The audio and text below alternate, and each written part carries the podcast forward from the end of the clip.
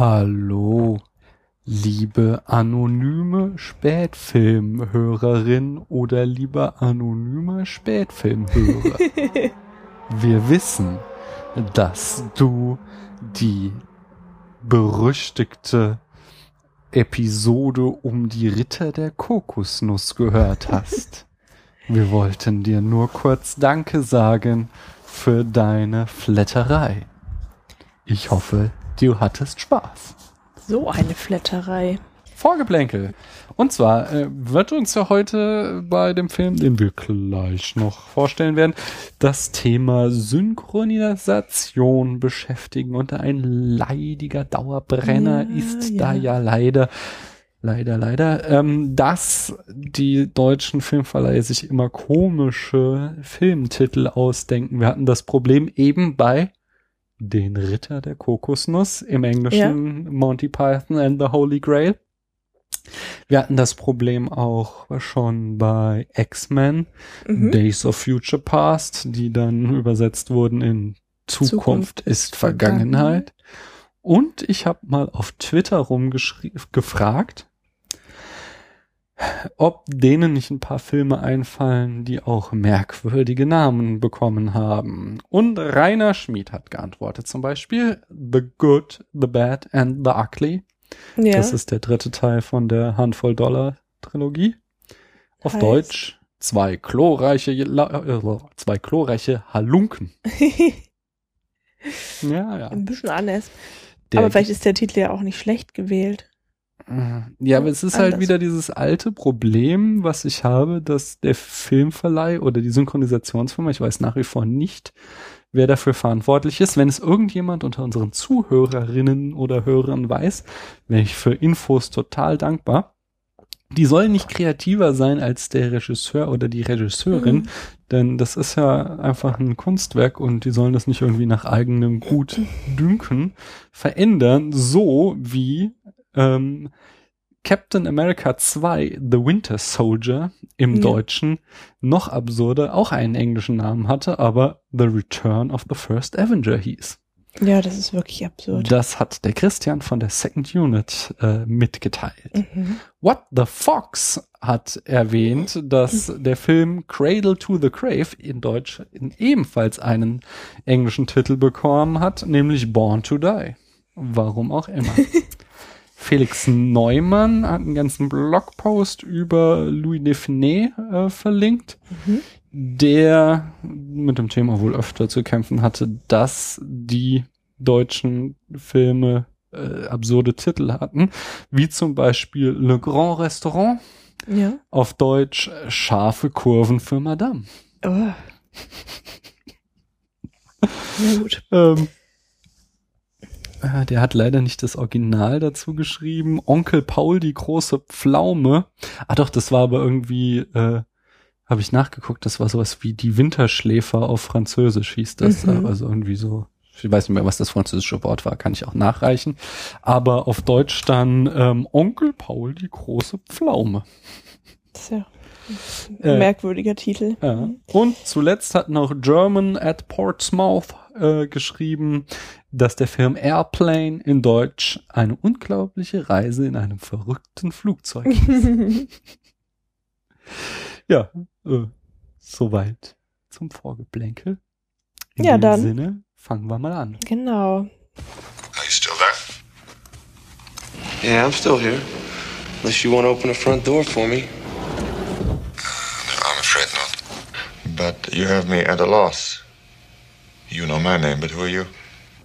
Just another American who saw too many movies as a child. Another orphan of a bankrupt culture who thinks he's John Wayne, Rambo, Marshall Dillon. I was always kind of partial to Roy Rogers, actually. I really like those sequin shirts. Do you really think you have a chance against us, Mr. Cowboy? Yippee-ki-yay, motherfucker.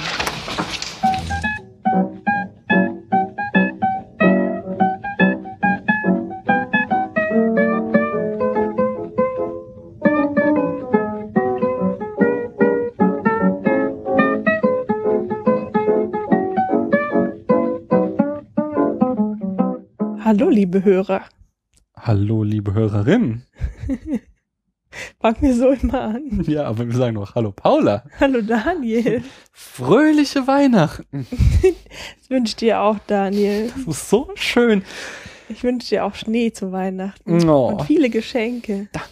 Danke. Und euch auch frohe Weihnachten, liebe Hörerinnen und Hörer. Ähm, willkommen zu unserem kleinen Weihnachtsspecial der Ausgabe Nummer 24. Und äh, ihr hört Paula lachen nicht ohne Grund, denn heute ist der 8.8., also wir befinden uns im deutschen Hochsommer. Haben wir mal was total Verrücktes gemacht, nämlich schon wieder hier Numerologie betrieben und zur Folge 24 einen Weihnachtsfilm geguckt. Und welcher Film war das? Die Hart. Ja, ungefähr so. Entschuldigung. Stirb langsam. Was Eins. Es stirbt langsam eins, was übrigens gar nicht so ein schlechter deutscher Titel ist, weil Die Hard sich eben äh, schwer übersetzen lässt und am ehesten noch er ist hart zu töten zu übersetzen lässt oder er, er stirbt schwer. Ja, also Und- guck mal, in dem Fall ist ja dann die Übersetzung sogar mal ziemlich gut gelungen. Ja, auch, ja, ne? das ist, aber in dem Film gibt's andere Synchronisationspannen, Mhm. auf die wir später noch kommen. Erstmal möchte ich ähm, noch frohlockend Wir haben mitteilen. vergessen zu sagen, herzlich willkommen zum Spätfilm. Ne, du hast ja erst Hallo gesagt. Aber Ja. herzlich willkommen zum Spätfilm. Ja, Ich möchte noch frohlockend mitteilen, dass ich meinen bestialischen Mückenstich äh, vom letzten, der letzten Folge überlebt habe. Er hat mich gezeichnet, so wie John McClane in Die Hard am Ende gezeichnet ist, war ich gezeichnet durch dieses grausame Insekt, aber letzten Endes habe ich es geschafft. ja, also Daniel lebt noch, aber er ist ein bisschen merkwürdig mit dem Stich. Ich mal von meiner Seite dazu sagen. Dann lass uns doch einfach mal weiter im Skript gehen und sag, Im Skript. ja, im Skript. Sag mal, wie hat dir denn der Film gefallen? Äh, ja, also ich habe ihn zum ersten Mal gesehen. Mhm. Ich wusste so gut wie gar nichts darüber, außer dass es eben der Actionfilm schlechthin sein sollte und dass Bruce Willis mitspielt. Mhm. Und ähm, war dann so ein bisschen enttäuscht. Ah. Ja, ja, weil ähm, wenn es halt der Actionfilm ist, dann habe ich, ich habe mir einfach was Größeres erwartet. Das bezieht sich auch auf das Setting. Ja, ich wusste nicht, dass das so ein Ding in einem Hochhaus ist und dass der halt wie gegen so eine, ja, war das, da war ja quasi eine Gruppe Geiselnehmer dann auch Mhm. so äh, kämpft. Ich dachte, der Bruce Willis rettet die Welt und ganze Städte krachen zusammen, so, ja. Das hat ihn aber so besonders dann auch gemacht, Mhm. nicht, dass er in so einem begrenzten Szenario gespielt hat. Und ich glaube, du bist da so ein bisschen jetzt hier Kind deiner Zeit, weil Ja. heutzutage, spätestens seit halt CGI allgegenwärtig ist, geht's halt in Actionfilmen eigentlich nie eine Nummer kleiner als die ganze Welt, Mhm. mit wenigen Ausnahmen. Ja, das Und kann schon sein, dass es daran liegt. Also, entschuldige, dass ich unterbreche, aber es ist halt, ähm, hat schon einen gewissen Grund, dass ich den noch nie gesehen habe, weil der, äh, weil ich eben erst seit diesem Jahrtausend oder Ende des vergangenen Jahrtausends überhaupt Actionfilme schaue. In meiner Jugend mhm. hab, hätte ich niemals wäre wär ich auf die Idee gekommen, sowas zu gucken, weil das halt auch, also für mich war das immer Ausdruck von von Unkultur Actionfilme. also das ist halt Ja. war für mich einfach so also Actionfilme waren einfach dumm und äh, unnütz, überflüssig und so. Da siehst du mal, bei mir Hm. war es genau das Gegenteil. Für mich als kleinen Jungen waren Actionfilme total geil. Mhm. Und ähm, der Stirb langsam war ebenfalls auch total geil und ich habe den halt auch schon oft gesehen. Und aber jetzt lange, lange nicht mehr. Ich glaube, das letzte Mal, als ich den gesehen habe, war auch noch auf Video. Und ähm, ich war jetzt nicht enttäuscht, so wie du, aber ich, er hat so ein bisschen, der Film wurde entmystifiziert für mich Mhm. durch diese Sichtung. Denn ähm, im, also es ist immer noch beeindruckend, solider Stoff so, aber er hat so ein paar Schwächen äh, in der Inszenierung. Mhm. Ich denke, auf die werden wir noch kommen. Da viele Plotlöcher drin. habe ich gemerkt. Ja, es sind ein paar Plot- Plotlöcher, Ja. aber äh, das nehme ich jetzt zu einem Actionfilm nicht so übel. Aber da guckt er da. Also Kommen wir auch noch Hat drauf, mich wenn wir besonders gestört, da will ich auch noch was zu sagen, kommen wir später. Mhm. Lass uns erstmal ein paar Eckdaten nennen. Der Regisseur ist John McTiernan und Mr. McTiernan, das ist so ein Phänomen. Denn der hat von Mitte der 80er bis Mitte der 90er Knaller Filme gemacht, alles so Actionfilme. Und dann äh, hat er plötzlich sein Mojo verloren und nur noch Mist gemacht. Äh, das fing an mit 1987 Predator. Arnie kämpft gegen ein außerirdisches Wesen, was ja auch eine ganze Franchise dann geboren hat. Was von 87 ist der? Mhm. War Und dieses, dieses äh, Predator vs. Alien? Das so? ist erst in den 2000ern ja, gekommen. genau. So. Es gab Mhm. noch eine Fortsetzung, ich glaube, es ist auch noch in den 80ern, Predator 2. Da spielt aber Arnie auch schon nicht mehr mit. Und ich weiß nicht, ob dann so eine lange Pause war, bevor dann diese äh, äh, Alien vs. Predator Filme kamen. Mhm. So genau, weiß nicht. Aber Predator 1 fand ich richtig gut. Habe ich natürlich auch irgendwie damals so als kleiner Junge gesehen. Da warst du ja erst sieben. ja, den habe ich nicht im Kino gesehen, den habe ich aber irgendwann wahrscheinlich so Ende der 80er, Anfang der 90er geguckt. So. Trotzdem krass. Ja, Da, ich war auch, als wir äh, es angeschaut haben, da hieß es irgendwie, ab 16 ist der freigegeben. der war du noch- damals ab 18 noch. Das ist erst irgendwie 18, seit siehst du. 2007 ist der neu bewertet. Das hat mich auch so ein bisschen geschockt. Wobei ich habe die, dieses, das sind alles so Streifen, die habe ich halt auf schlecht aufgenommenen VHS-Kassetten von Freunden ausgeliehen. Das lief also im deutschen Fernsehen, von daher waren Mhm. die garantiert geschnitten so. Äh, zum Okay. Beispiel jetzt auch bei Die Hard die Szene mit denen, wo die Beine so zerschossen wurden. Knie. Das daran konnte ich mich nicht erinnern. Ich nehme an, das war in dieser Fernsehversion, die ich da hatte, einfach Oder hast du noch gesagt, siehst du, deswegen ist er erst ab 16. Mhm. ja, ja. Mhm. Äh, dann hat er 88 natürlich Die Hard gemacht, Mr. McTiernan. 1990 äh, hat er dann The Hunt for Red October gemacht äh, mit Mhm. Äh, James Bond. Nein, wie heißt Sean der? Connery. Sean Connery. Ähm, das ist auch noch ein gutes Ding. 93 Last Action Hero, nochmal mit Arnie, auch ziemlich cooler Film eigentlich, weil er sich so über das Genre lustig macht. Mhm. Und ähm, dann hat er noch den dritten Teil von Die Hard, Die Hard with a Vengeance, äh, 1995 drehen dürfen. Und wie gesagt, danach kam nur noch Schrott. Er hat dann irgendwie so 99 äh, The 13th Warrior, der 13. Krieger Mhm. gemacht.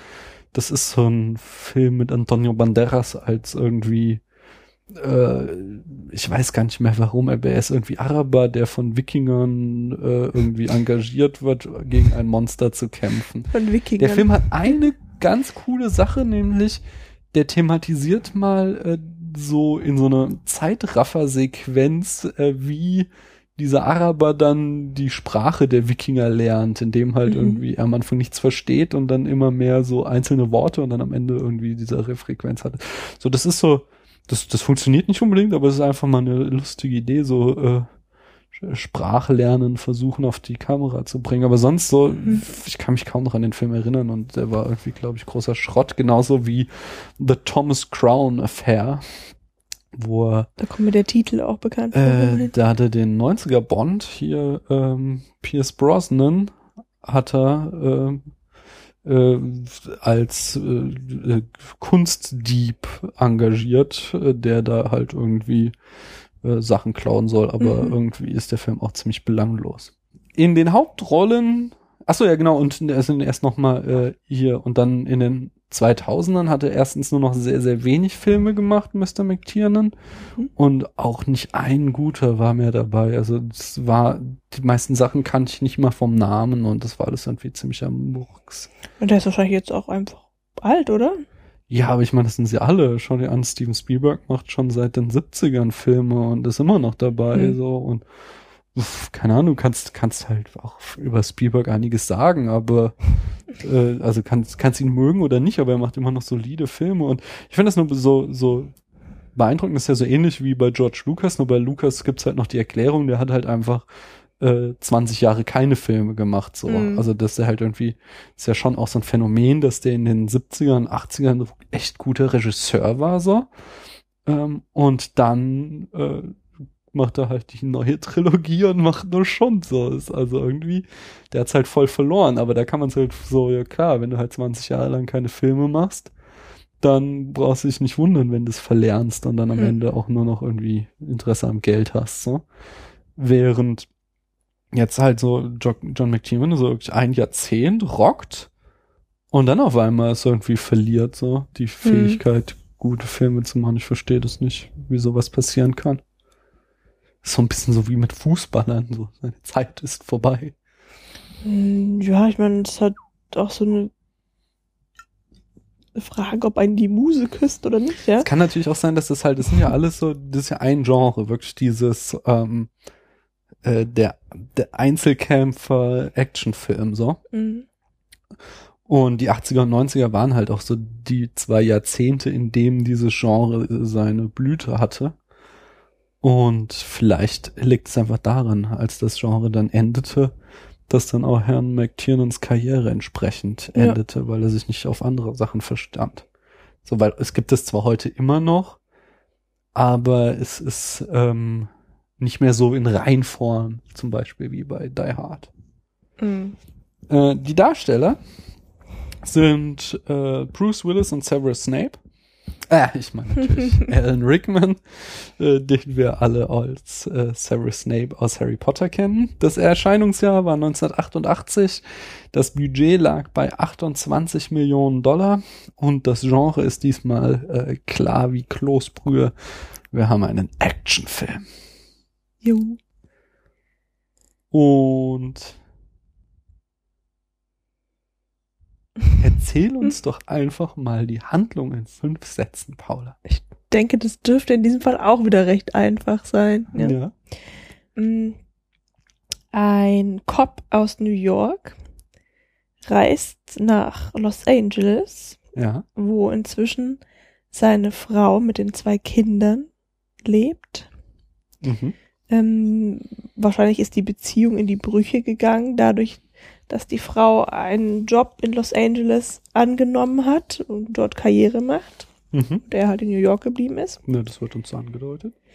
Der Grund der Reise ist Weihnachten, das Weihnachtsfest, ne? Da Mhm. möchte er dann doch wieder bei seiner Frau und seinen Kindern sein, hofft, dass er sich mit seiner Frau auch versöhnt und ähm, fährt vom Flughafen direkt zur Weihnachtsfeier auf ihrer Arbeit. Mhm.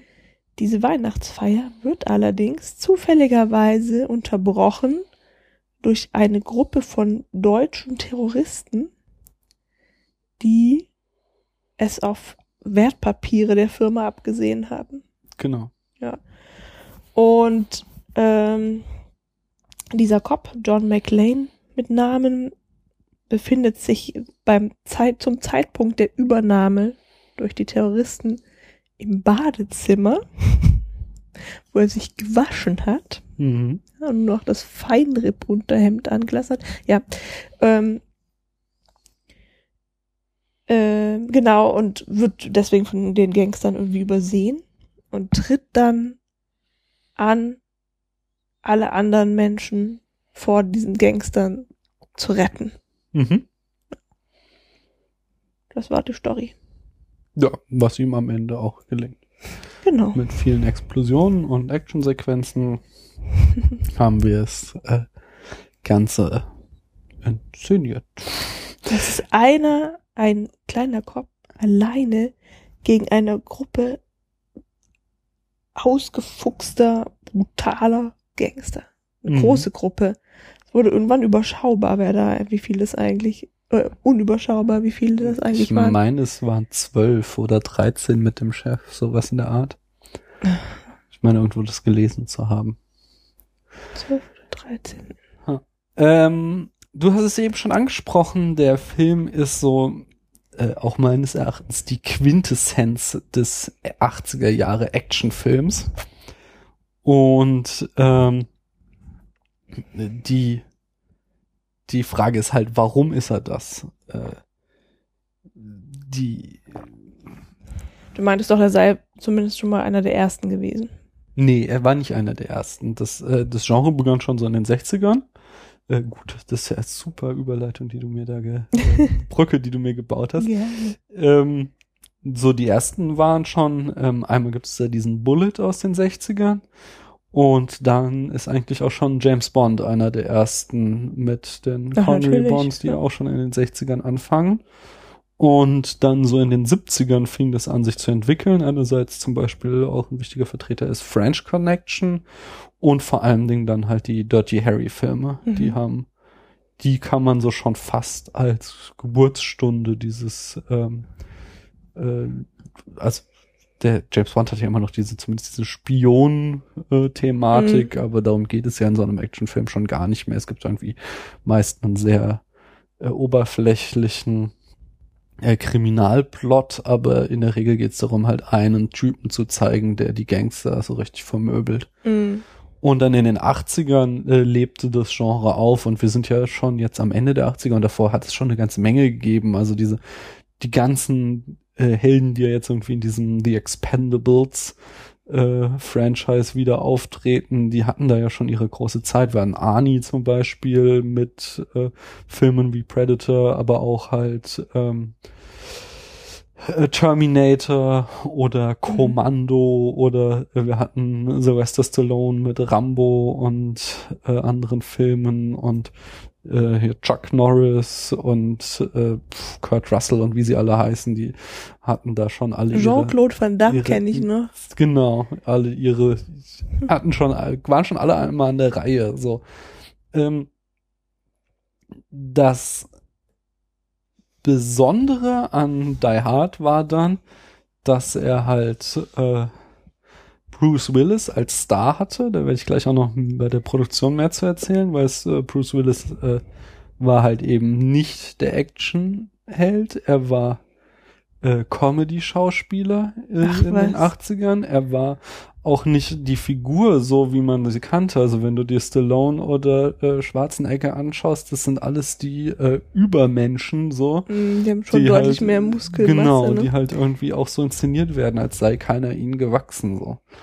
Und oh, hier so dieser. John McClane, der ist halt so der äh, kleine Mann von nebenan, so der kleine Cop aus New York, der äh, zur falschen Zeit am falschen Ort ist und es jetzt mit diesen Terroristen alleine aufnehmen muss. und eben das zweite wirklich wichtige Ding an dem Film war halt, was du kritisiert hast, dieses ähm, wir befinden uns in einem äh, begrenzten Setting und ein Einzelkämpfer muss äh, halt dann da gegen eine Gruppe Gangster antreten und das äh, Problem lösen. Und das war halt so revolutionär, weil es davor halt dann doch auch schon meistens irgendwie um Weltretten ging oder halt zumindest ist alles irgendwie größer und vertrackter angelegt war in den Mhm. Actionfilmen, äh, war das jetzt halt irgendwie ja, so, so war halt einfach stilprägend, so dass es halt die Blaupause wurde zu ähm, ähm, zu einem eigenen Subgenre, was man auch zum Beispiel bei dieser schönen Seite TV Tropes gibt's halt den Trope ähm, Die Hard in a X, so, weil Mhm. das sich halt so als eigenen, als eigene Trope ein äh, etabliert hat, dass du halt einen Film hast wie Die Hard,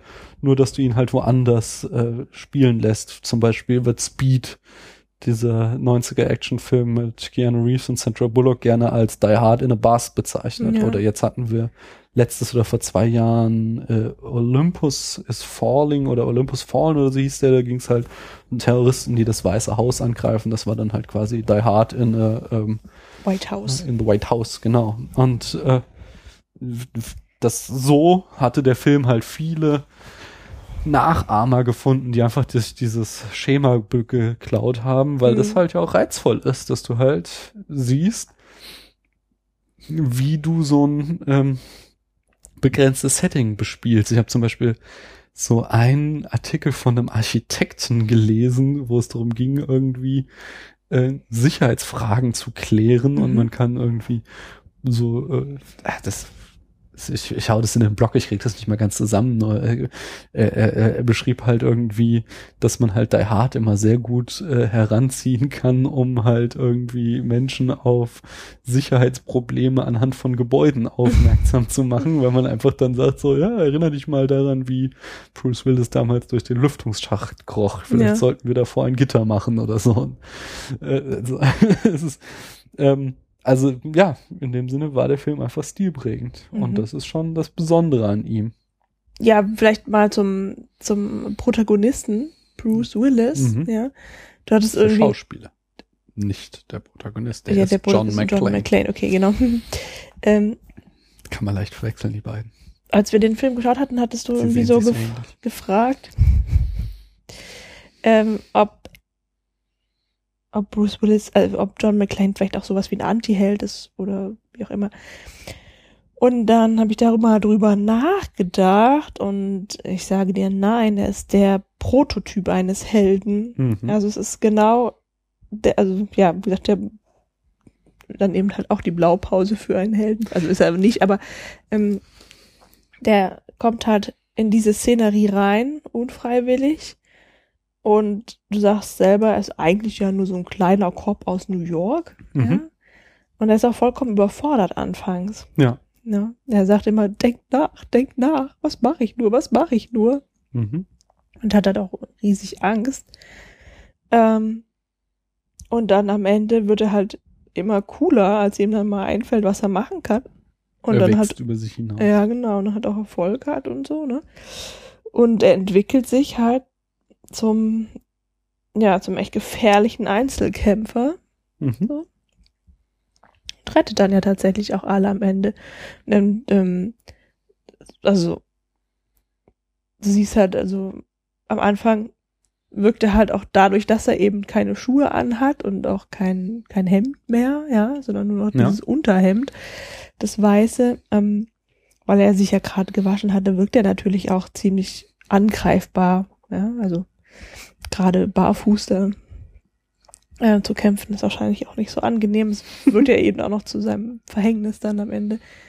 Aber da siehst du halt auch schon da, wie so diese, diese Heldwerdung sich eben an seinem Outfit auch noch zeigt. Ja, also das Hemd ist dann halt irgendwann, als es wirklich hart wird und er auch hart wird quasi, ist halt total dreckig. Mhm. Ne?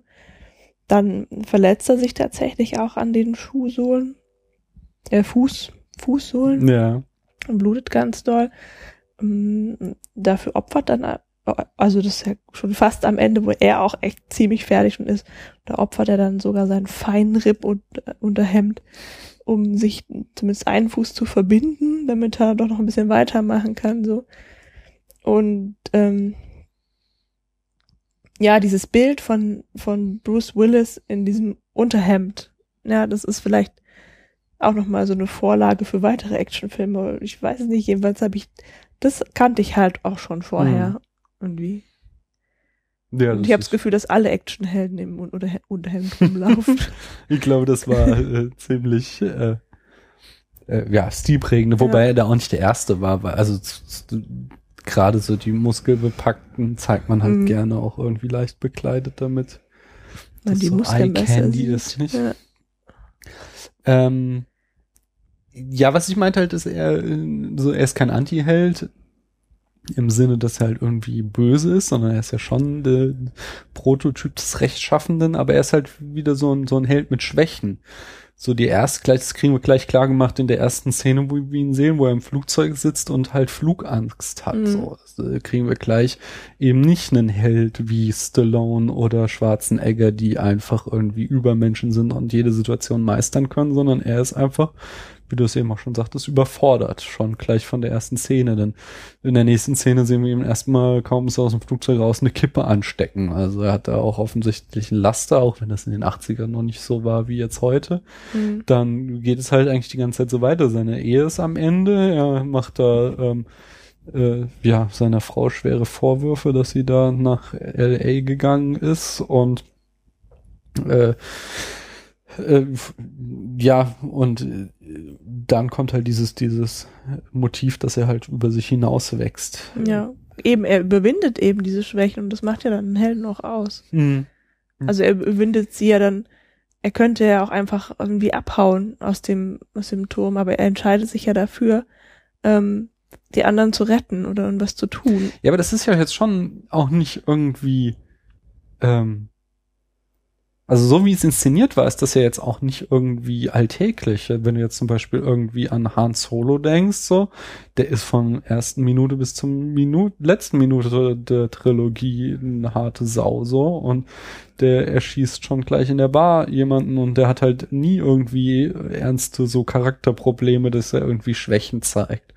Oder wenn du halt, äh, wenn wir gleich schon bei Harrison Ford sind, kannst du auch bei mhm. Indiana Jones weitermachen. So, da ist halt, ich, ich, ich kann mir gut vorstellen, dass es halt im Anschluss an diesen John McClane von Bruce Willis äh, Helden mehr so gezeichnet wurden. Aber ich glaube, dass das schon auch so das Besondere mit ausgemacht hat, dass der halt eben nicht der Strahlemann ist, sondern dass der halt ähm, einfach äh, ja so ein total abgefuckter Typ ist. Und das wurde ja auch so irgendwie zum Leitmotiv in der Franchise, äh, dass er halt auch in den kommenden Filmen halt immer total am irgendwie irgendwas läuft total schief bei ihm und er muss dann trotzdem die Welt mhm. retten so also auf persönlicher Ebene ist er einfach ein Verlierer, nur wenn es darum geht irgendwie den Tag zu retten, dann hat er halt irgendwie äh, ja, dann läuft's doch bei ihm. Und äh, ich glaube, dass, vielleicht irre ich mich auch, aber ich meine, dass das halt kein Motiv war, was davor schon irgendwie großartig mhm. etabliert war. Und das,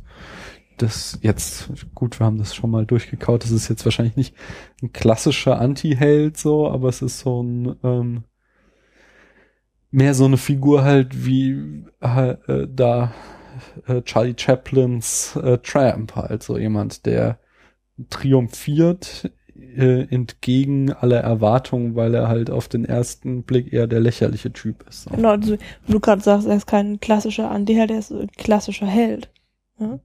ja, aber eben nicht dieser Überheld. Nicht so, nicht, er ist kein König Artus, der irgendwie da vom ersten Moment an klar ist, so, wow, hier kommt der neue krasse, er ist kein Herkules, so. Ja. Sondern er ist halt so der Jedermann, der dann über sich hinauswächst. Aber das macht den Helden ja auch gerade aus. Also würde ich dir. Ja, aber, aber es ist halt trotzdem eine Geschichte, die nicht immer erzählt wird, so, sondern die halt das äh, heutzutage vielleicht mehr als damals noch in den 80ern. Ja, aber gerade in der Antike ist es, glaube ich, eher noch ein Motiv. Wer denn? Also, gut, die Antike, du hattest gerade Artus gesagt, das ist ja auch, der muss sich ja auch erstmal selbst überwinden. Nee, eben nicht. Der ist halt, der ist, ist so ein kleiner, der ist the chosen Junge. one. Der ist halt. Ja, das der, weiß der doch am Anfang gar nicht. Ja, das weiß der nicht, aber er muss sich nicht überwinden, sondern er greift zum Schwert und in dem Moment kommt es aus dem Stein raus und er ist der Erwählte und in dem Moment klappt alles bei ihm und das ist halt bei John McClane nicht. Bei ihm klappt nichts, sondern er, äh, er muss halt immer gegen sein Schicksal ankämpfen. Er ist eigentlich der Loser, der sich dann im Laufe des Films äh, erst zum Helden mausern muss. Ja, und wie gesagt, das wäre halt für mich so der normale Held.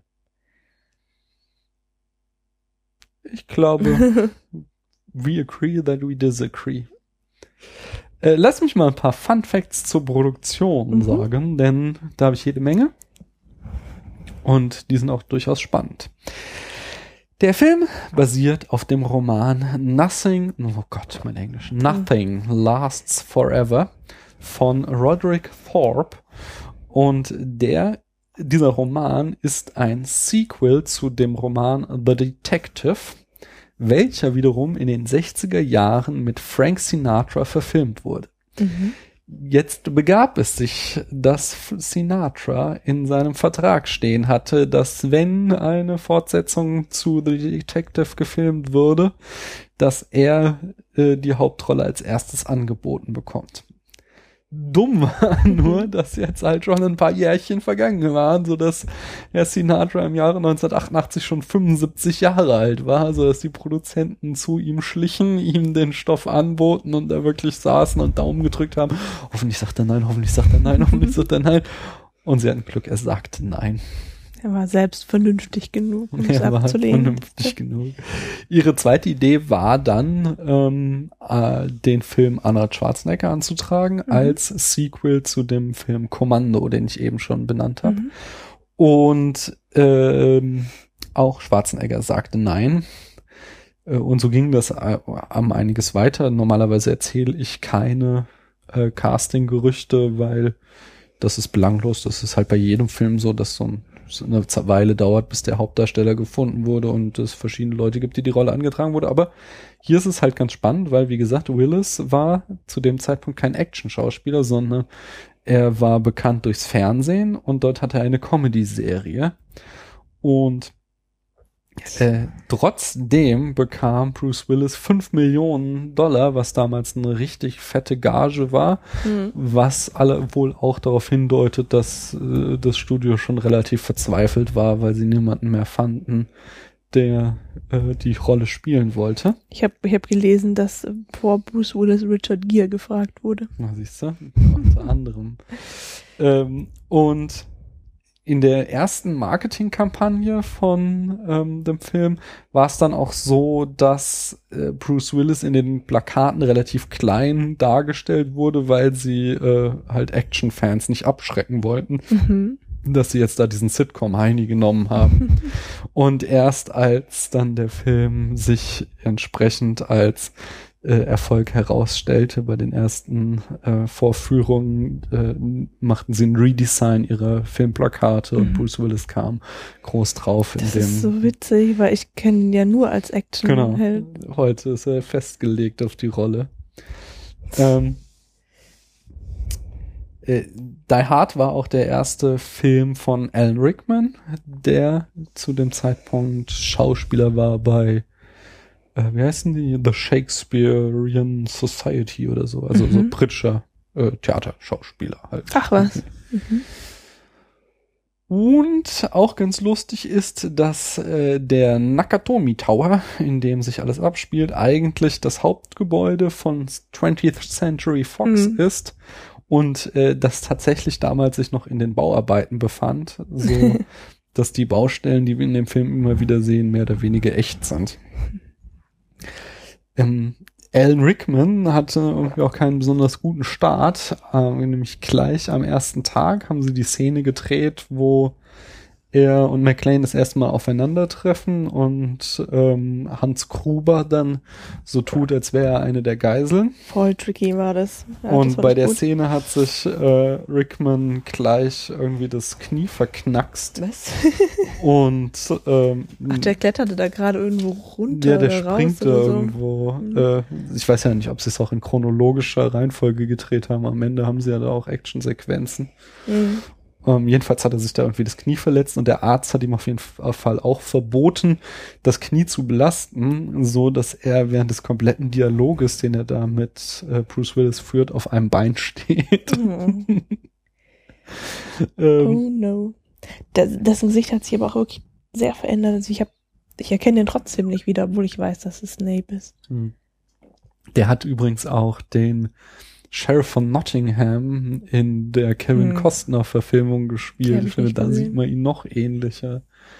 So, ja, also aber jetzt zu dem, zu seinen jüngeren hm. ab. Ja, yeah, also jetzt äh, dem 88er mhm. Rickman zu dem 90er Rickman. Aber ich finde, das sah man schon. Man sah es weniger, also die Konturen haben sich schon sehr verändert, einfach weil der auch wesentlich dicker geworden ist. Ja, so. ne? Äh, aber ähm, so in der Gestik hat man da schon oft auch den Snape rausgesehen, fand ich. Ich weiß nicht. Ich, hab, ich, hab, ich erkenne ihn wirklich nicht wieder. Und der ist halt scheinbar auch überhaupt nicht älter geworden. also ich, ich dachte, er hätte den Schauspieler, den ich als Snape kenne, ähnlich alt eingeschätzt wie den Schauspieler. Nee, das hab ich ja, was habe ich gestern gesagt? Äh, 40 und 70 oder so. Ja, genau. So sind die Verhältnisse. Nee, also. 40 und 60. Ja, yeah, so jetzt, jetzt ist halt Ende 60. Mhm. Und das heißt, er war halt irgendwie Anfang 60, Ende 50, als er mit Harry Potter anfing. Und da ist er halt irgendwie Anfang Mitte 40 dann. Mhm. Also war ja etwa Hat's 10, 12 gehalten. Jahre davor. Mhm. Ähm, der Film, der forderte auch äh, dem Herrn Willis einiges ab. Nämlich, äh, der hat einen permanenten Hörschaden erlitten, weil der Regisseur Mr. McTiernan äh, auf die glorreiche Idee kam, besonders laute Platzpatronen anfertigen zu lassen, um dem Film einen hyperrealistischen Anstrich zu geben. Man kann das doch nachvertonen. Ähm, Anscheinend haben die das live vertont. Äh, jedenfalls gibt's da so eine Szene, wo äh, Bruce Willis unter so einem Tisch liegt und von unten einen äh, Gangster durch die Tischplatte erschießt. Mhm. Und bei der Szene hat äh, ist ja einen Hörsturz erlitten oder ähnliches. Jedenfalls hat er sich äh, das Gehör kaputt gemacht und das ging auch nicht mehr weg. In der berühmten Szene, wo Bruce Willis barfuß durch die Glasscherben rennen muss, da trägt er übrigens Gummischuhe, die aussahen wie Füße. Also ah, die haben dann später äh, Frodo und Sam gekriegt. Wahrscheinlich. Und die nicht minder berühmte Szene, in der äh, er im Luftschacht Schacht runterfällt und sich dann ein Stockwerk tiefer, tiefer festhält, Mhm. äh, was so ungefähr der unrealistischste Stunt ist, bis dann äh, James Bond mit dem Motorrad in das Flugzeug fliegt bei GoldenEye. Der ist noch schlimmer. Äh, der ist nur zustande gekommen, weil der Stuntman einen Fehler machte. Nämlich eigentlich sollte der Stuntman äh, ein Stockwerk höher tatsächlich sich noch mit letzter Kraft an dem äh, Schacht festhalten Mhm. und äh, hat es dann aber nicht geschafft und ist abgerutscht so. Also es war unten, also es war Mhm. eine Bühne, das heißt, er ist unten auf Kissen gefallen, keine Angst, dem Stuntman geht's gut. Aber dann haben sie halt, das später haben sie halt es nochmal gefilmt und dann so geschnitten, dass es aussieht, dass es, dass er ein Stockwerk tiefer drankommt. Mhm. Okay. Und der letzte Fun Fact zur Produktion ist noch die Todesszene von ähm, Hans Gruber. Der hält sich nämlich im Film an äh, Holly. Ja. Ha, diesmal habe ich richtig. An Holly Mhm. fest und äh, hängt halt über dem äh, ja, äh, Rand des Hochhaus hinaus und John McClane löst dann die Uhr von Holly, weswegen äh, Gruber in die Tiefe stürzt und das Ganze wurde gedreht, dass ein Stuntman ähm, Rickman hielt über einem äh, 20 Meter tiefen Abgrund, was ja schon ganz Boah. schön krass ist. Und unten waren halt dann äh, Greenscreen und halt auch wieder so Kissen und so, was man halt Warum muss das denn 20 Meter sein? Ja, damit man halt einen geilen Shot hat, wenn er lange fällt. Jedenfalls, was halt richtig arschig ist, dass äh, abgemacht war, dass der Stuntman bis drei zählt und dann äh, Rickman loslässt. Mhm. Und der Stuntman hat halt schon bei zwei losgelassen, so dass wenn ihr den Film nochmal schaut und ihr das entsetzte Gesicht von Alan Rickman in dem Moment seht, das ist kein Schauspiel, sondern der war tatsächlich in dem Moment so geschockt, weil er plötzlich schon fiel, obwohl er noch gar nicht damit rechnete. Und das führte dann zu diesem äh, beeindruckenden Abgang von Hans Gruber. Da war die Szene aber auch beim ersten Mal im Kasten dann. Genau, die Mhm. mussten sie nicht nochmal drehen, sondern Ja. das stand. War dann vielleicht ganz gut für ihn, dass er nicht mehrmals 20 Meter tief fallen musste. Ja, auch wieder wahr. Mhm. Ähm, jetzt komme ich zu dieser unsäglichen Synchronisation. Und zwar äh, sind es, wie wir ja schon betonten, im englischen Original deutsche Terroristen. Ja. Und der, Protag äh, der Antagonist heißt Hans Gruber. Und die deutsche Synchronisationsfirma war jetzt der Meinung, dass äh, Deutschland und Terrorismus in den 80er Jahren ein zu heikles Thema war, denn die RAF, äh, der Deutsche Herbst von 77 war noch nicht so lange her und die zweite Generation, oder das ist schon die dritte, dritte Generation war in den 80ern, die war auch noch aktiv. Also wir hatten in Westdeutschland damals tatsächlich äh, Terror, so dass sie sich kurzhand entschieden, aus deutschen Terroristen internationale Terroristen zu machen und Hans Gruber in Jack Gruber umbenennen und seinen Assistenten Karl in Charlie. Was dann ein bisschen dumm war, weil es gibt ja so eine Szene, in der John McClane sich die Namen auf dem Arm notiert und dann mussten sie sich da wieder eine Ausrede einfallen lassen.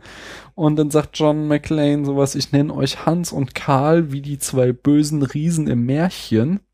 Den Märchen, die keiner kennt.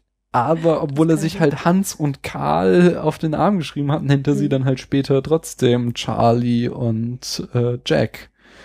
Also das Ganze war äh, total hanebüchend und äh, ich weiß nicht, ob das heute immer noch gemacht wird. Ich habe so das Gefühl, dass sie sich da ein bisschen zurückgenommen haben. Ich weiß nämlich auch noch, dass bei das fünfte Element es auch eine Szene gibt, äh, wo Bruce Willis auch mhm. wieder als Actionheld äh, über die äh, äh, Alien-Feinde sagt, äh, they are so ugly, they look like Germans. Mhm. Und sie das halt dann in der deutschen Synchro auch wohl zu hart fanden und da einfach draus gemacht haben, die sind so hässlich, die sehen aus wie Menschen. Was halt vollkommen keinen, gar keinen Sinn hatte. Also.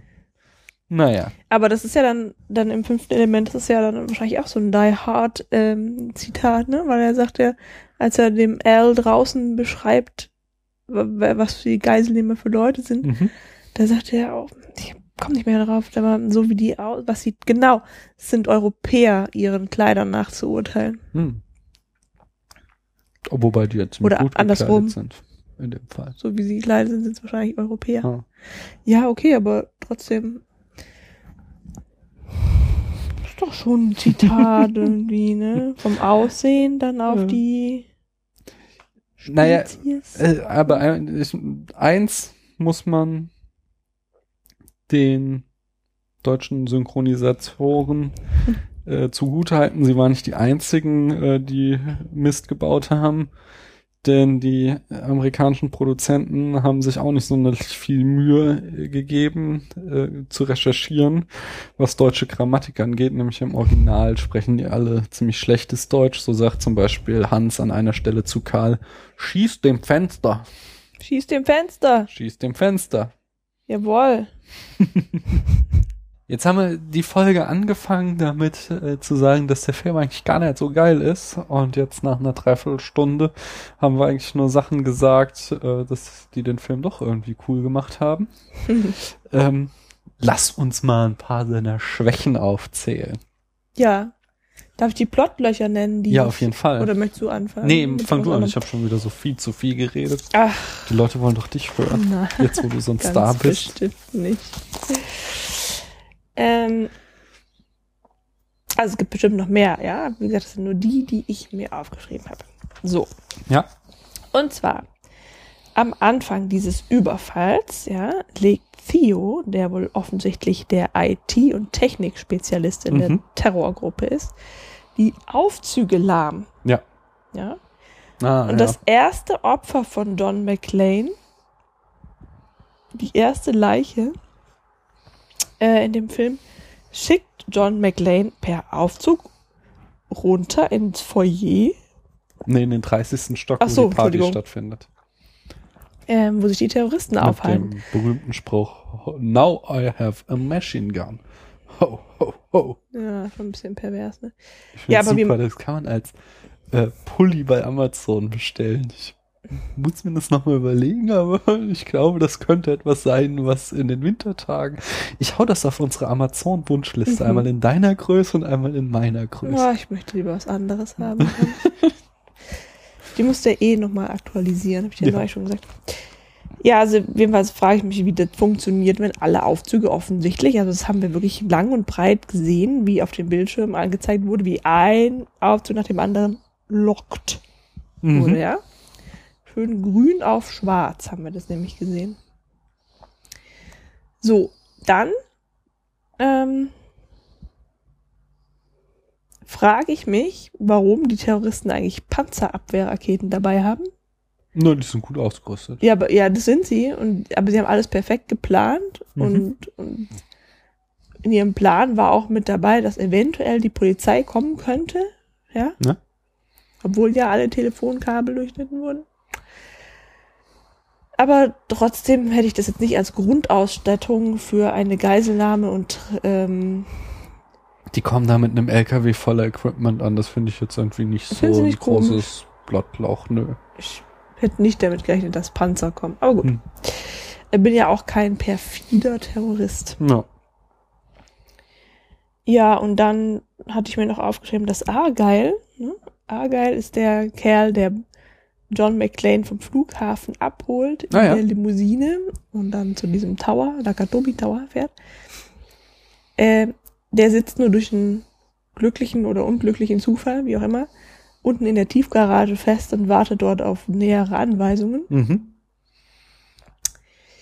Ähm, der hat also auch so einen kleinen Heldenmoment, als nämlich aus diesem LKW, mit dem die Terroristen kommen, fährt Theo mit einem Bulli raus. Ne? So, und dann kommt Argyle mit seiner Limousine, rammt diesen Bulli und knockt Theo aus. Ja. So. Ne? Schön. Um so die Flucht zu vereiteln. Ach, die Flucht. Weil das war jetzt meine Frage. So, wa- was wollte der denn jetzt eigentlich machen? Das war der Theo? Plan, dass sie so entkommen mit dem kleinen. Durch die Tiefgarage. Genau. Aha. Okay, das hatte ich nicht mitgekriegt.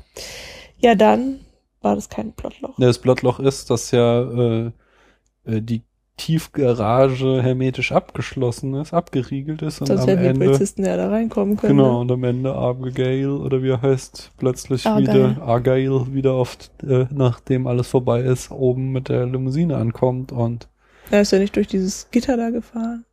ah, das weiß ich Aber das hätten mehr. die Bullen mit ihrem Panzer auch machen Hm. können. Ja. Weil die sind irgendwie zu irgendwelchen Treppenstufen Ja, die wollten durchs Foyer und dann hingen sie irgendwie an der Treppe lange genug fest, damit man eine Rakete auf sie feuern konnte. Mit der, Ja, ich finde, sowas ist dann schon wieder irgendwie. Ja, das ist so Nitpicking. Also ich meine, das geht halt hier um Actionspektakel. Ob da jetzt der Panzer durch die Tiefgarage fährt oder die Treppen hoch, ist egal. Wir wollen halt sehen, wie das Scheißding explodiert. Okay, gut. Nein, er. aber das mit den Aufzügen zum Beispiel, das finde ich halt schon ein ernsthaftes Plotloch, weil das halt vorher als äh, äh, wichtiger ähm, Punkt äh, etabliert wird im Plot, äh, wie sie da die Aufzüge lahmlegen und auf einmal funktionieren sie wieder, wenn wir jetzt nicht irgendwie was übersehen haben. Ein anderes, für mich auch ganz gravierendes Plothole ist halt der, der Heist an sich so. Sie haben halt, also sie geben das Ganze so als terroristische Aktion aus, aber eigentlich Mhm. nur um die äh, Polizisten in die Irre zu leiten. Ihr eigentlicher Plan ist es halt irgendwie Wertpapiere der Nakatomi-Gesellschaft zu kaufen. Äh, zu kaufen. zu kaufen wäre ja gut, ne? Ja. Und wir sind so in den 80ern. Offensichtlich braucht das Publikum noch tatsächlich äh, physisches Wertgegenstände, weswegen sie halt da nicht irgendwie äh, am Computer die Wertpapiere sich aufs Konto gut Hacken. schreiben, genau, sondern äh, den Tresor knacken und dann die äh, Wertpapiere in Form von tatsächlichen Dokumenten da raustragen. Mhm. Und das ist halt ein riesen Blottloch, so, weil das ist halt kein Geld. Wie willst du das denn jemals einlösen? Das ist halt, die sagen die ganze Zeit, oh, 640 Millionen wert, so. Ah, Das mag ja gut sein, so, aber es nimmt dir doch keiner ab, weil jeder weiß, dass diese Wertpapiere aus diesem Gebäude dann geklaut wurden. Du kannst es einfach nie wieder handeln, so. Mhm. So, wenn es, wenn es halt Geld wäre, klar, das ist anonym, so, aber es sind halt irgendwie Aktien oder was Vergleichbares, die halt sich einfach klar zuordnen lassen. Und das heißt so, dass diese komplette Aktion voll für die Katz war, weil sie dann am Ende auf einem Haufen Papier gesessen hätten, den sie nicht hätten einlösen können, so. Und das Schlimmste wäre gewesen, dass irgendwie der Aktienkurs von der Nakatomi-Gesellschaft äh, in den Keller gegangen wäre, aber, Mhm. aber sie selbst wären auf keinen Fall Millionäre geworden. Und das finde ich das schon ein übles Plothole. Also. Ja, aber haben die. Ach so, ja gut, es war alles nur gefaked. Aber ich dachte, vielleicht haben die ja tatsächlich sogar irgendwie so einen politischen Anspruch gehabt, so einen linken. Das kann ja gut sein. Da gibt's auch Theorien zum Beispiel, dass der Film äh, eine Kapitalismuskritik sei. Ja. Aber gesagt wird ganz klar von Hans Gruber immer, dass es ihm ums Geld geht. Also Na hat ja irgendwie so einen Spruch, irgendwas so, äh, wenn du 640 Dollar klauen willst, dann kannst du irgendwie einfach irgendwo rausmarschieren oder sowas, aber wenn du 640 Millionen klauen willst, dann musst du es aufwendiger machen. Ich weiß nicht mehr genau, wie, Mhm. Ja, ich erinnere mich. sich, Ja. wie das lautete. Ja. Ähm, ein anderer Punkt, der mich an dem Film stört, ist, dass er gerade in den berühmten Catchphrases von Bruce Willis, ähm, dass die eigentlich äh, faule Storytelling sind. Faules Ja, Storytelling. Denn wir haben, äh, wir kriegen zwei Sidekicks. Wir kriegen am Anfang Argyle, den Chauffeur. Mhm. Äh, mit dem kann Bruce Willis sich unterhalten und dann coole Sprüche kloppen so und wir äh, halt kriegen irgendwie so emotionale Bindung mit hey cooler Cop, der hier geile Sprüche haben und dann so im dritten Akt kriegen wir dann halt den Polizisten Ja. ähm, Al, äh, der übers Walkie-Talkie die ganze Zeit mit John McClane äh, spricht und dort halt die, äh, die ganze, ja, und wir wieder, außerdem halt John McClane sich mit den Terroristen übers Walkie-Talkie unterhalten kann und da seine coolen Sprüche kloppen kann. Aber so im kompletten zweiten Akt ist er halt alleine und was macht er? Er redet die ganze Zeit mit sich selbst. Und das machst du halt nicht. Das ist halt so, so das ist so wirklich das billigste Mittel. Das machst du eigentlich irgendwie, das machst du so im Kindertheater, dass du einen Protagonisten mit sich selbst reden lässt. Oh, so, ich gehe jetzt mal hier zum Aufzugsschacht. So, oh, das läuft alles nicht so gut. Das ist schon, ähm, ich meine, die Sprüche sind cool. So, wenn er da durch die Lüftungsschächte kriecht und er dann irgendwie so hier, ähm, äh, Kalifornien, das Land des Sonnenscheins oder sowas sagt, Mhm. so, aber im Grunde ist es einfach richtig billig erzählt, so, weil du halt, äh, du es, also das ist eigentlich ein Zeichen dafür, dass der Regisseur es nicht schafft, uns zu zeigen, was in McLean vorgeht, ohne ihn selbst Gespräche führen zu lassen. Und das ist halt ein, ein Zeichen von schwacher Inszenierung. also dem möchte ich entschieden widersprechen. Ja. Ja, weil gerade in der Zeit, in der er noch alleine ist, ähm, ist er ja eben noch so ein bisschen ängstlich und muss sich quasi selber vielleicht auch ein bisschen Mut zusprechen. Ja, und es sind ja, er erklärt ja nicht dem Zuschauer, was er tut, sondern er macht halt die ganze Zeit irgendwelche zynischen Sprüche und das ist für mich absolutes äh, Ja, das ist so Bonding halt. So, wir sollen halt die ganze Zeit mit ihm hier. Äh, er ist unser Buddy und er zeigt uns die ganze Zeit, was in ihm vorgeht. Aber das Nee. macht er halt auf die plumpste Art und Weise. Nö, also ich kenne das auch von, von mir selber, ja. Wenn ich alleine bin und irgendwas hinkriege, dann sage ich auch, na, wer sagt's denn? Oder wenn ich ein Rohr abschraube und es funktioniert nicht, dann fange ich auch an, mit dem Rohr zu reden. Also, Ja, Ich- ja, ich, verstehe das schon mit dem Fluchen und so. Du hast ja recht. Und es ist ja auch wieder so ähm, Jammern auf hohem Niveau, denn wir haben halt einfach irgendwie einen billigen Actionfilm, äh, einen coolen Actionfilm und ihm jetzt irgendwie so große inszenatorische Vorwürfe zu machen, ist so. Ja, nee, das, also ich halte es auch überhaupt nicht für, für unrealistisch. Na, ja. Das Einzige, was mir an diesen Sprüchen aufgefallen ist, ist, dass ich die tatsächlich schon kannte. Also dieser Film, habe ich dann ähm, ja dann auch selbst gemerkt, das ist ja eine Fundgrube an zitierfähigen Ja, der ist Aussprüchen. Ja, Genau wie Ritter der Kokosnuss ist er halt voll in die Popkultur eingegangen. Da komme ich auch später noch zu, wenn wir zur Rezeption, das Mhm. ist. Also ich hatte damals, als ich zum ersten Mal, als zum ersten Mal den Faust, den ersten Teil der Tragödie, ersten Teil gelesen habe, so da hatte ich das zum ersten Mal, dass ich dachte, ach, hierher Ja. kommt der Spruch und der und der und es war noch natürlich ein bisschen mehr als hier bei Die Aber Hard, bei, aber bei Shakespeare war es auch, fand ich. ja, Als ich Shakespeare gelesen habe, es auch so, äh, also vor allem Romeo und Julia, wenn du das liest, dann denkst du bei jedem zweiten Satz, ach du meine Scheiße, das kennst du ja schon. Daher kommt das also. Mhm. Na gut. Das hatten wir jetzt, das hatten wir dann gerade vor dem Film noch bei äh, Schillers Glocke. Ja. ähm, kommen wir. Also ich würde gerne auch noch was zu den Sprüchen Ja, sagen, erzähl oder wolltest was. du das Nee, nee, nee, das ist machen? super. Also ich habe mir einfach ein paar aufgeschrieben. Ja, die geil. so cool waren. Also eigentlich stehe ich ja nicht auf so platte Sprüche, aber Mhm. Ich habe mir schon dieses Denk nach aufgeschrieben. Ich weiß gar nicht wieso eigentlich, aber dass er zu sich selber sagt, so denk nach, denk nach. Das ist mein Punkt halt so. Ja, aber Warum das sagt das zu sich so? Aber das ist halt sowas, was, das ist halt was eigentlich ich jetzt als menschlich bezeichnen würde. Also ich glaube, das sagt jeder auch mal zu sich Ja, aber das selber. ist doch so, du, der Regisseur oder der Schauspieler sonst das ja eigentlich, dass er jetzt in einer verzweifelten Lage ist mit seinem Schauspiel darlegen und nicht indem er äh, uns quasi anspricht oder mit sich selber spricht, denk nach, denk nach. So. Ich finde, das passt total Ich finde, also es Ich ist, es ist sogar, ich verstehe sogar deinen, na, ich verstehe sogar deinen Punkt, aber ich finde halt in der Häufung, dass wir halt wirklich da über eine halbe bis dreiviertel Stunde ähm, John McClane Selbstgespräche führen sehen, äh, das ist schon so ein Indiz dafür, dass es halt eigentlich nicht wirklich gut inszeniert ist. Ja gut, dann ist das der zweite Punkt in dieser Folge, in der wir uns halt einfach nicht einig werden. Ja, okay. So. Ähm, im Gespräch mit dem Terroristen, Ja?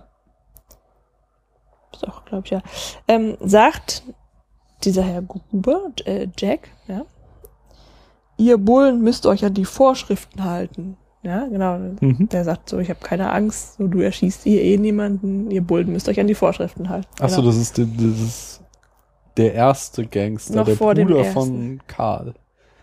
Ach, er sagt, der, der, der Gangster sagt es. Ach Ja. so, oh, okay. Das ist Mhm. der erste, der, den er Okay. umbringt. Sorry, ich habe mir das nicht aufgeschrieben. Ja. Umbringt muss natürlich. Und dann sagt er, das sagt mein Captain auch immer zu mir. also, fand ich witzig. Ja, ist Mhm. geil. Aber ist auch klassisch, nicht? Das ist der. Das ist ihr Dirty Harry-Style. Ja, diese ganzen coolen Sprüche hier. Komm. Ja, dann irgendwie ähm, ruft er an, irgendwie auf dem Notkanal, ja, und, und ihm wird irgendwie kein, also er wird nicht ernst genommen. Was soll die Scheiße? Klingt das, als ob ich eine Pizza bestellen will?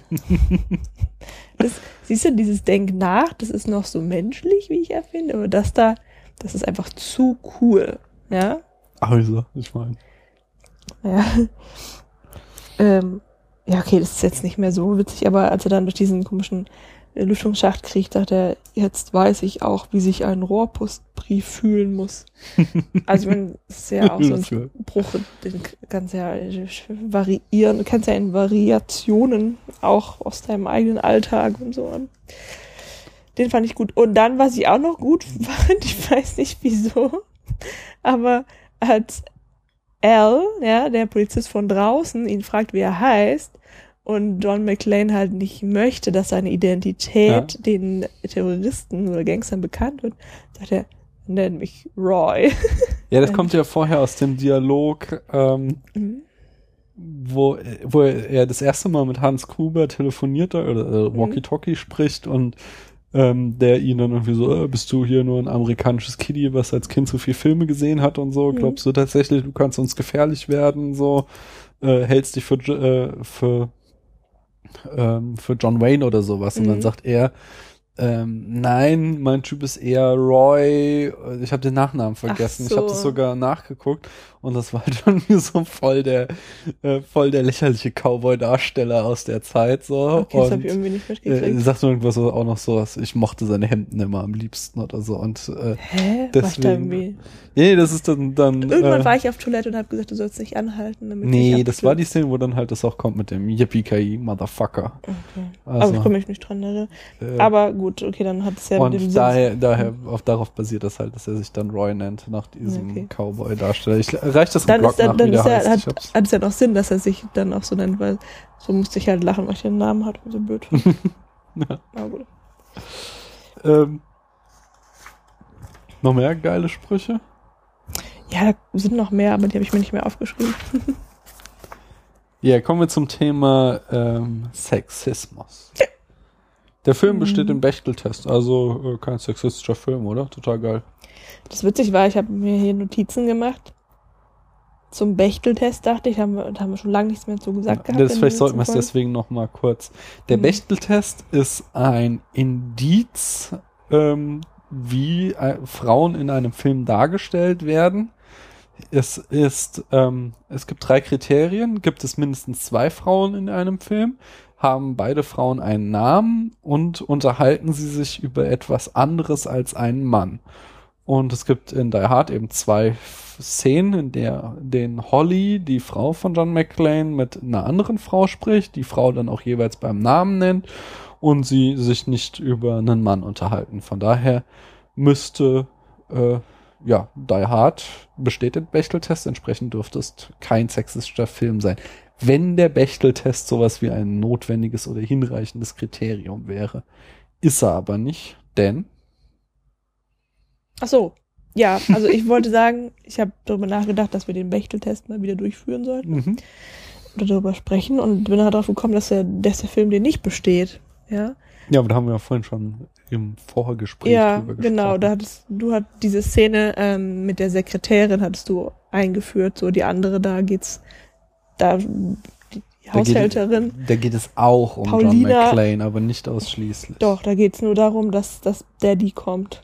Also dass der, ob der noch Okay, rauskommt. oder wegen mir. Also, Aber gut, die, da haben wir diese eine Szene mit der Sekretärin. Okay. Es ist ja, mein Punkt ist ja ein ganz anderer. Das, äh, der, mein Punkt ist, obwohl der Film den Bechteltest besteht, äh, gibt es halt quasi eigentlich nur eine Frauenrolle und die, auch wenn sie als starke Frau gezeichnet Mhm. ist, ist halt einfach passiv. Die ist einfach bloody weiß so. Sie ist halt irgendwie da äh, das Entführungsopfer oder Geiselnahmeopfer und deswegen hat halt unsere Held eine Motivation, da irgendwie einzuschreiten, anstatt den ganzen Scheiß den Bullen zu überlassen oder den, Mhm. den, den Westküstenbullen. Er ist ja selbst auch einer. äh, aber die, äh, äh, ja, das, das Ganze ist halt einfach, das strotzt so von Testosteron und es gibt halt Mhm. einfach keine Frau, die in irgendeiner Form relevant wäre. Ja, also was sie macht, ist so das Klassische, ähm, das, was Frauen gut können, ja. Also sie kümmert sich halt um diese Schwangere, um ihre Sekretärin, auch schon vorher, bevor das ähm, der Überfall stattfindet.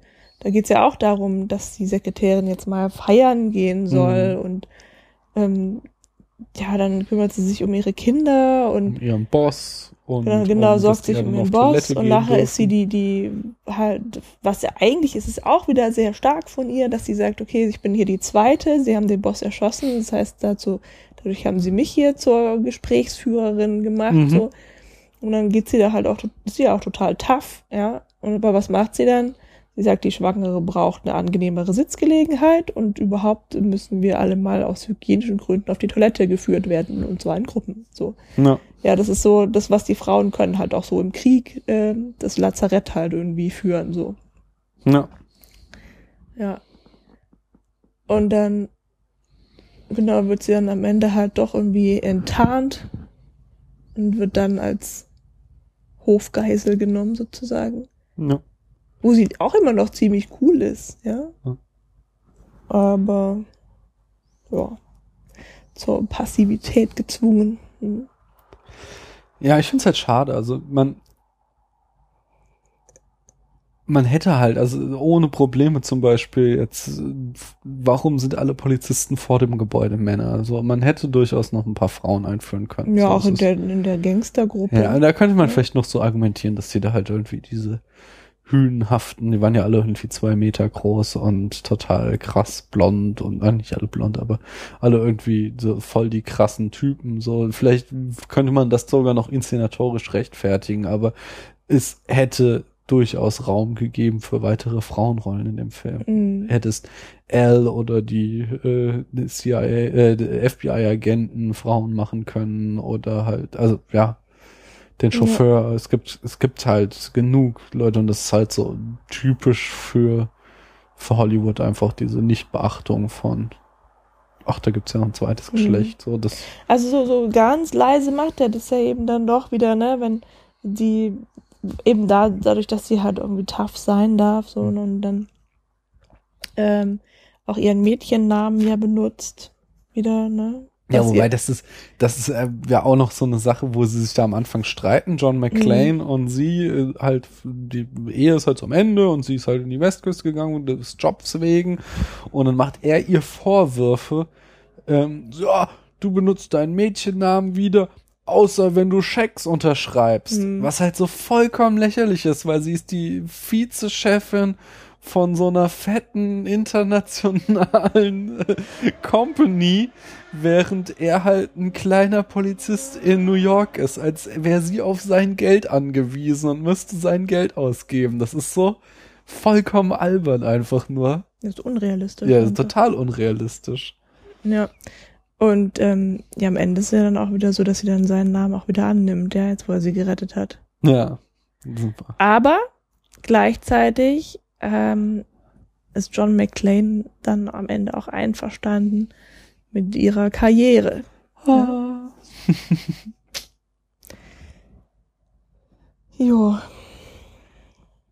Ähm, eine weitere Sache, die, die, die so lächerlich ist, dass sie ja schon wieder lustig ist, dass sie halt in dem Film voll das Stockholm-Syndrom verchecken und Das es- habe ich gar nicht kapiert. Ich dachte, das soll ein Helsinki. Witz sein. sie nennen es Helsinki-Syndrom. Hm. Und dann meint sogar noch, äh, also so im Fernsehen sind, wird es so ein Experte zu befragt. Und dann meint sogar noch äh, der Reporter, Helsinki, das ist in Schweden. Und Ja. der Reporter, äh, der Experte so, nein, in Finnland. wo du halt so, ja, äh, Deswegen Stockholm ist in Schweden, da, wo Deswegen habe ich auch, das war für mich ein weiteres. Indiz dafür, dass es ein Scherz sein soll. Nee, ich glaube, das, also alles, was ich finden konnte dazu, war, dass sie es halt voll verpeilt haben. Aber wie ich, wie ich auch schon sagte, das ist ein äh, Common Mistake. Wenn man in der Wikipedia Helsinki-Syndrom eingibt, dann wird man automatisch weitergeleitet zum Stockholm-Syndrom. Offensichtlich wissen nicht so viele Leute, wie das heißt. Ist ja alles das gleiche da oben so. Eine skandinavische Hauptstadt-Syndrom. Sehr merkwürdig. Was mir wiederum positiv aufgefallen ist, und das liegt auch einfach an den 80er Jahren, ist die Gewaltdarstellung. Denn obwohl wir sehr viel Juhu, Action... ja, ich finde ja ästhetisierte Gewalt durchaus sehenswert. Aber was ich halt gut finde an dem Film ist, dass sie nicht so super explizit ist. So, wir haben, wir sehen halt schon irgendwie mal äh, ein paar Kopfschüsse oder wir sehen halt eine Szene schon, das ist so die expliziteste, wie John McClane einem Terroristen die Beine zerfleischt, so, da sehen wir halt schon, wie die Beine so gematscht werden ziemlich. Ähm, wir sehen auch die blutigen Füße von äh, John McClane immer mal wieder, äh, besonders eklig, wenn er dann versucht, diese Glasscheibe zu zertreten, als er da an dem Schlauch draußen am Hochhaus hängt.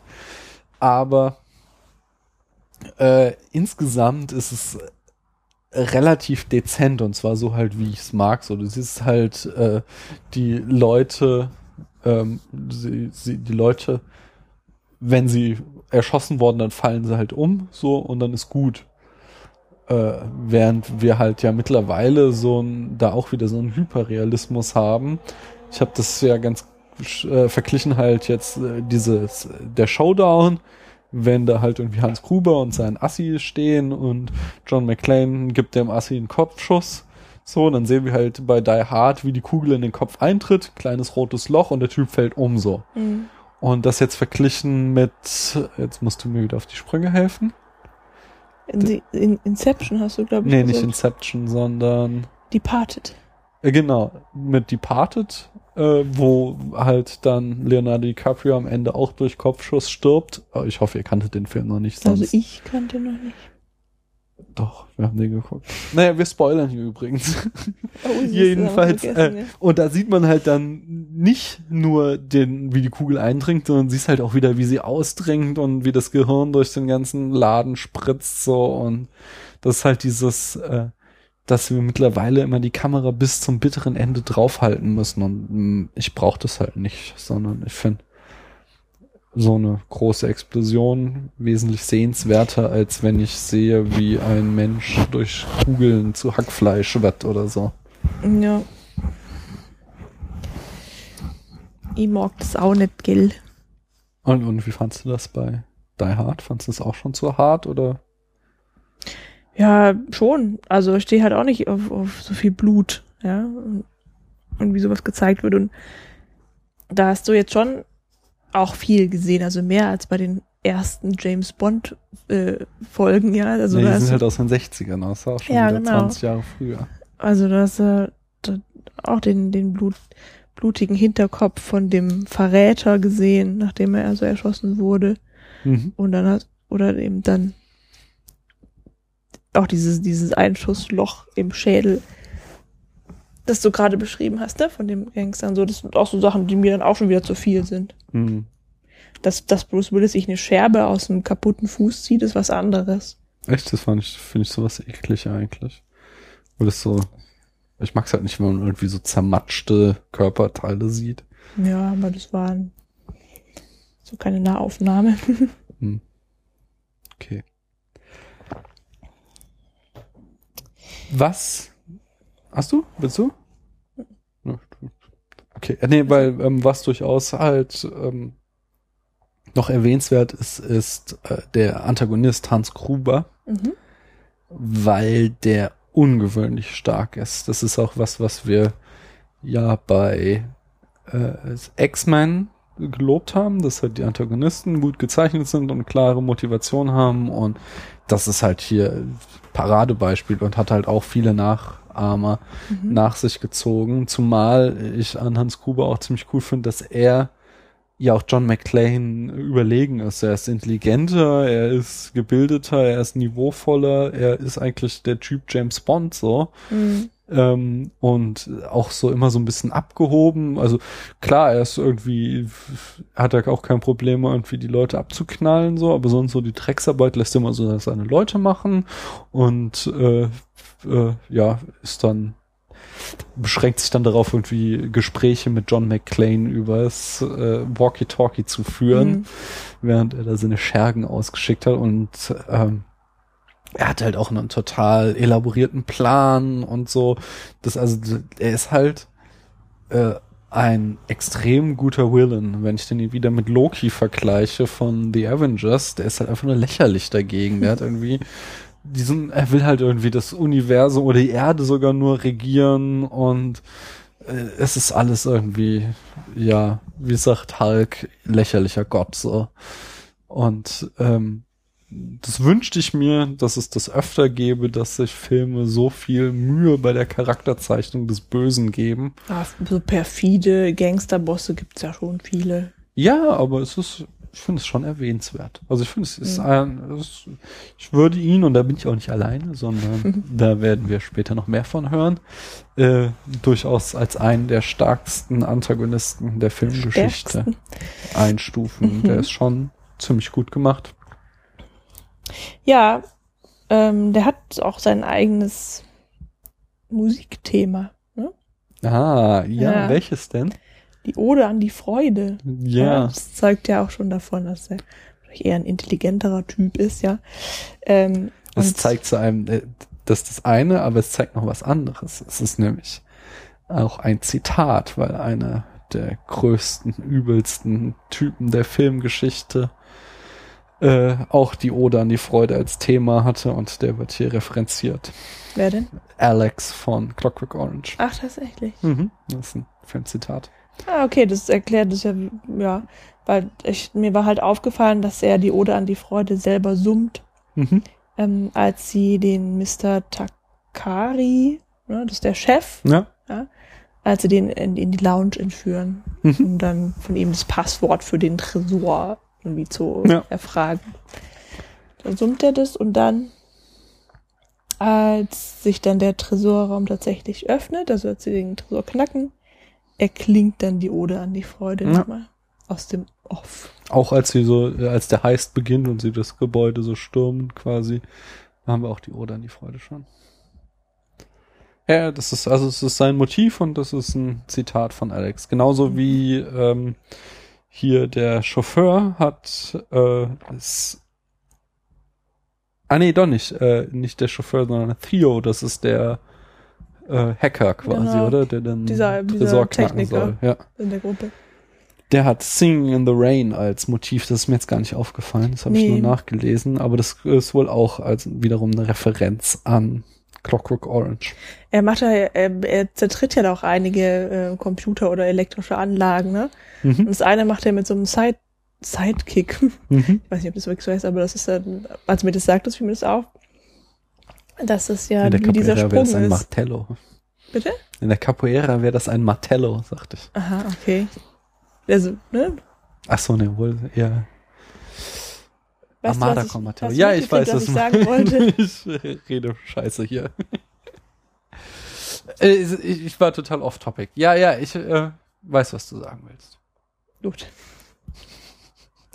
ähm, wo wir gerade schon bei Zitat und Referenzen sind. Mhm äh, es gibt noch ein zweites in dem Film, was irgendwie aber auch man nur mit Wissen erkennen kann, nämlich äh, John McTiernan, nee, da heißt er John, also der, der Regisseur McTiernan, McTiernan äh, hatte äh, das Drehbuch abgeändert. Das spielte ursprünglich äh, über drei Tage hinweg, was ich auch irgendwie merkwürdig finde, wie das sein sollte. Mhm. Und es hat es dann abgeändert, äh, dass das dahingehend, dass alles in einer Nacht spielt und sagte, hm, er wurde dazu inspiriert von Shakespeares Ein Mittsommernnachtstraum.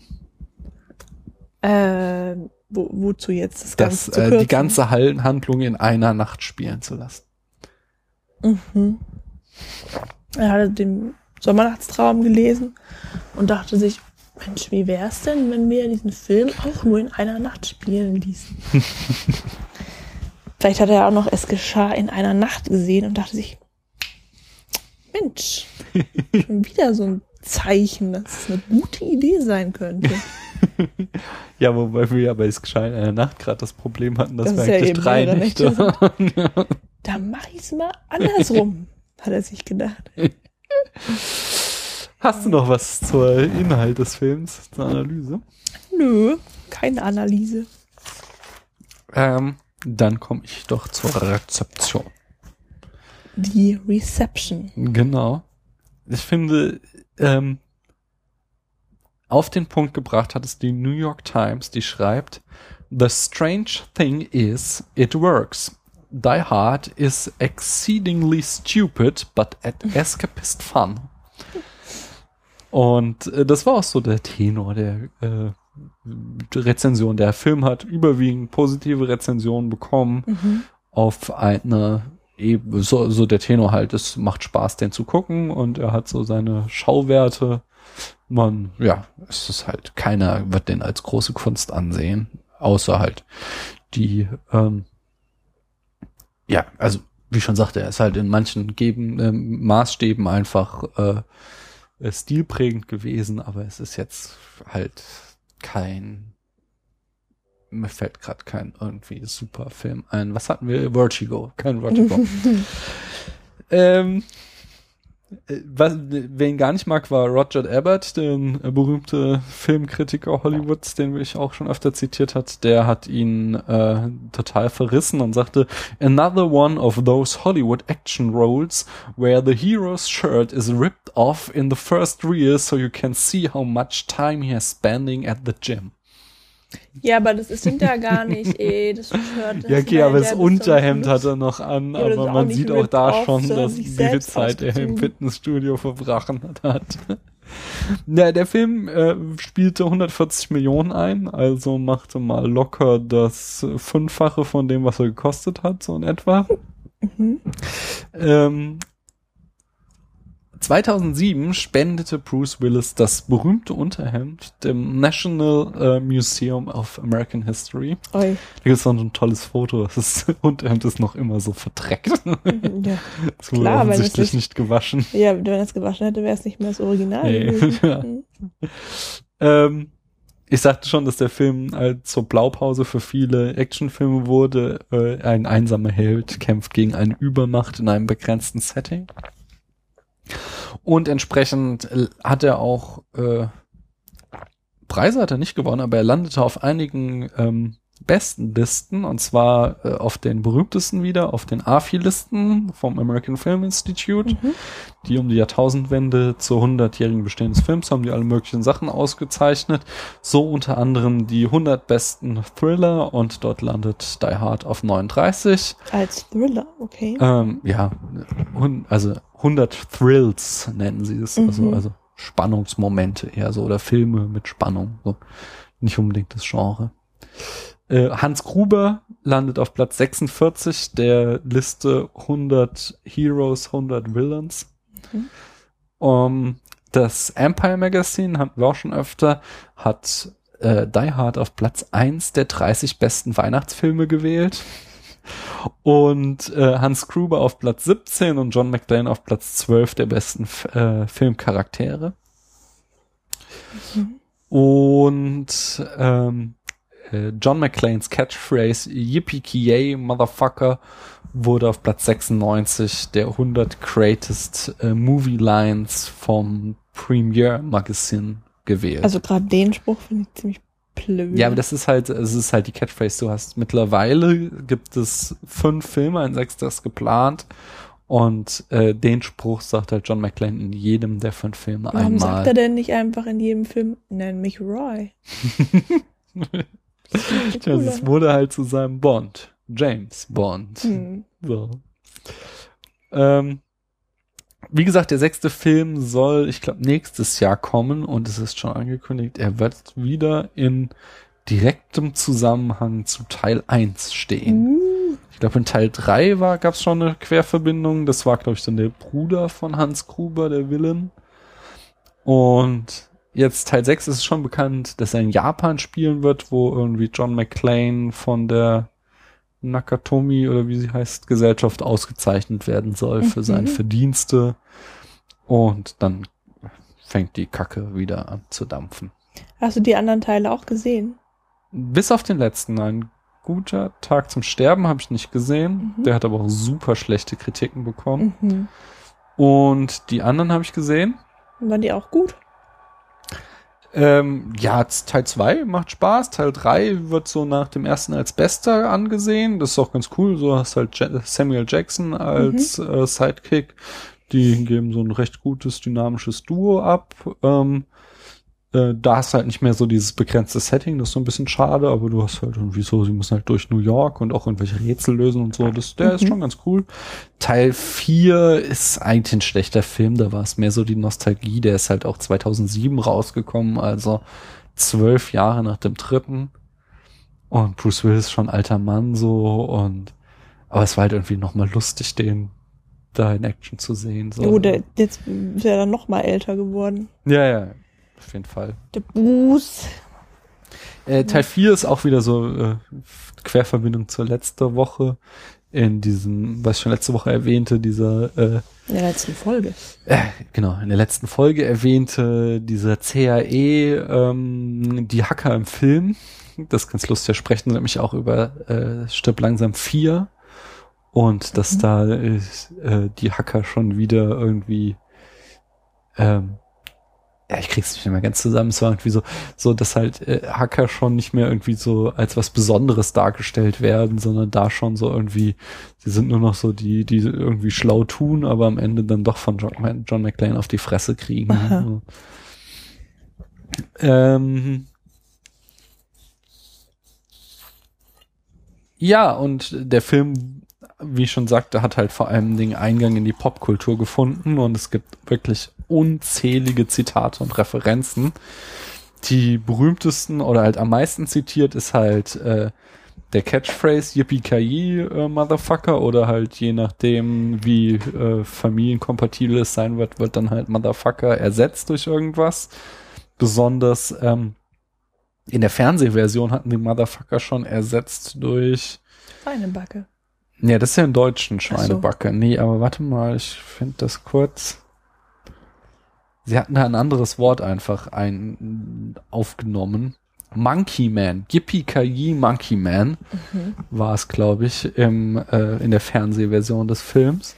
Aber ist denn, wenn man den Film anschaut, das Motherfucker wirklich das Schlimmste? In Amerika ist das ganz schlimm. Diese, deswegen, ich sagte ja schon, wenn ich diese, ich muss diesen Satz eigentlich als Zitat nehmen äh, für für den Podcast und das mhm. mache ich ja immer so als Untertitel dann. Und ich kann mir gut vorstellen, dass es da Probleme mit iTunes gibt, weil halt Apple nicht will, dass das Wort Motherfucker bei ihm irgendwie auftaucht. So. Ja, muss ich mir noch was ausdenken. Ähm, Yippie